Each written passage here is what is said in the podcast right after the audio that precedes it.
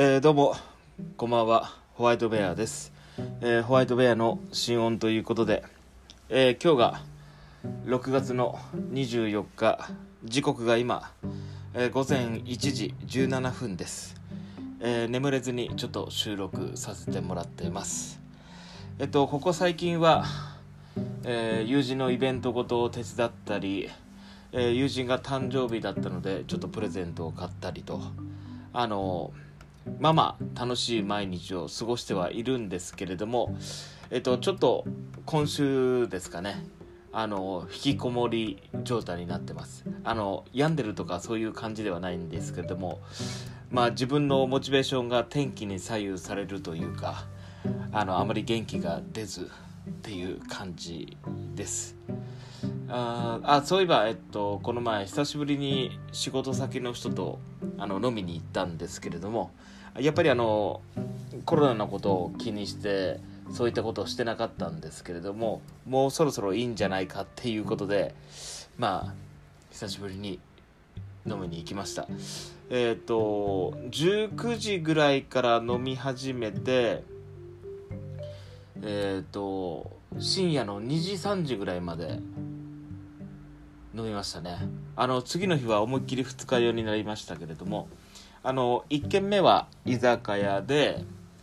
で2軒目が久しぶりにキャバクラに行きました。あの1軒目でえっ、とまあお酒も入っていろいろと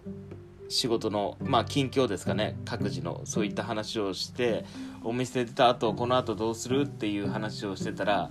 あの一人の方が久しぶりにちょっとキャバクラ行こうよってなって行きました。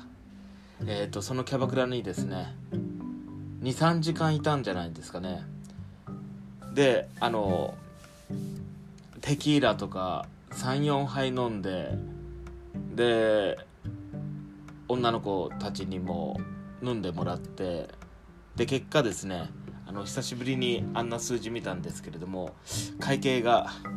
えー20万っていうことで あの34時間でキャバクラで20万。まあすごいですよね。なかなか。であのまあそんな大金持ってるわけもなくあの取引先の方がですねちょっと大きい仕事が入ったから大丈夫だよっていうことで、えっと、その時45人で飲んでたんですけれどもあのご馳走していただきました。あの次の日ちゃんとお礼の連絡もしてっていう感じなんですけれどもいやあの夜は久しぶりに楽しかったですね。あのまあみんな元気そうでよかったです。はい。でそんなことがありつつのこの前は友人のライブイベントのお手伝いをしてでえーっとあともう一つその友人のイベントごと個展かなまあそれのお手伝いをしたり手伝いじゃないな。あのライブの方は本当に手伝ったんですけれどもあのもう一つのその友人の個展イベントの方はもう僕がその日もうオフだったので、まあ、オフってかっこいい言い方してますけれどももう何もなかったんであの暇すぎて、えー、とずっとその個展会場にいて、えー、と片付ける時に一緒に片付けたっていうだけなんですけれども。はい。まあなんかコロナコロナっていうことがちょっと僕の中でもどんどん薄れていっていて、まあ、最近は仕事先の人をちょっと飲むに誘ってみたりあとは、えっと、対面のアポを取ったりとか、まあ、そういったことをしてます。で、まあ、実家の方に連絡とかもちょいちょいしてるんですけれども、まあ、福岡の僕の父親の方は、まあ、やっぱりコロナのことは気にしてて東京がまた増えてきてるっていうことをちょっと心配してました。はい。まあねまあ都内に住んでる方だったら分かると思うんですけれどもあのまあマスクしてない人多いですし僕もまあ今この蒸し暑い中外歩いてる時はえっ、と人とすれ違う時はマスクしますけれどもそうじゃない時はマスクを外してることとか多いですね。あの今日もえっ、と夕方あのスーパーに買い物行ってた時はあの人がいなかったらマスク外してましたしっていうような感じです。はい。何話そうかな。であのそういったイベントごとあの友人の誕生日だったりそういったあのお手伝いだったりとか楽しくはやってるんですけどもまあいざこの本当のプライベートなところは、えーと、正直今寂しい感じですね。仕事もあの落ち着いてしまってちょっと新しくお声がかからないとあのと仕事面ではあまり良くない状況なのでなので明日もちょっとアポを取ってるのでえっ、ー、とまあ率直に何か仕事につなげれたらなと思っています。はい。とあとそうですね。最近はあの食事により一層気をつけてるというかあのプライベートでの楽しみがあの食事になってるっていう感じです。あの外食じゃないんですけれども、えーと、自炊で今日何作ろうかなとかあの明日の朝何作ろうかなってそのまあ自分のできるスキルは全然大したことないんですけれどもあの買い物に行って安い食材を買っていかに自分なりの味付けをして食べるかみたいなそんなことをしてます。でえっ、ー、と夜はもう炭水化物を今週は抜いできるだけ抜いてるような食生活です。なのであのご飯を食べるのは基本朝と昼だけなんですけれども、えっと、その時はやっぱりご飯のお供のおかずは充実させたいのでそこをあの気にしてますっていうか何言ってんだって話ですけど。あそうだ。えっ、とですね。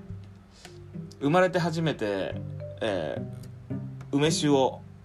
作りました。作りましたっていうか飲めるのは3ヶ月後とか、えーと、一番いいのは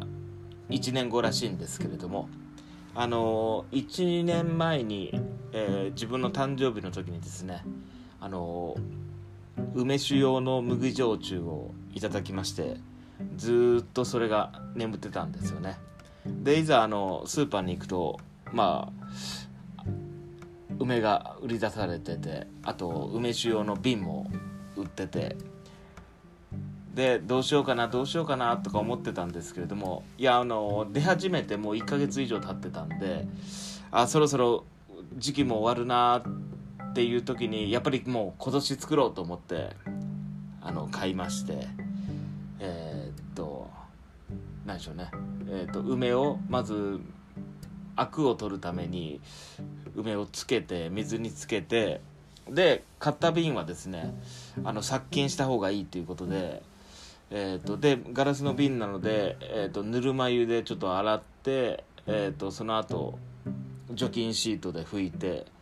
除菌をしてでそこに梅を入れて氷砂糖を入れてでお酒を入れて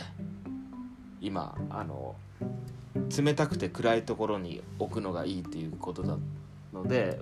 台所というかキッチンのあの下の、えーと、スペースに眠らせてる状況です。えっ、ー、と梅酒なんて今までほんと数えるぐらいしか飲んだことないですけれどもこれが果たしてちゃんと飲めるように出来上がるかっていうのがあの今楽しみでもあり不安でもあります。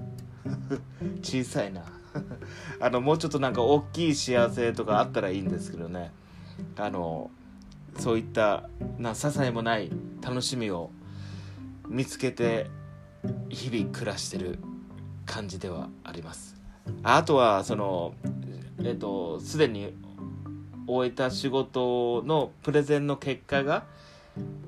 えー、っと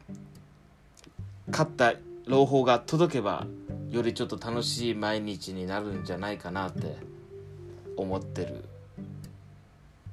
今日この頃です。はい。ちょっと昨日今日はちょっと天気がなんか本当どんよりしてて本当気分が上がらなかったんでちょっと明日明後日は晴れてほしいなって思うんですけれどもまあ梅雨だからしょうがないですよね。はい。ではまたの期間に。話します。それではさよなら。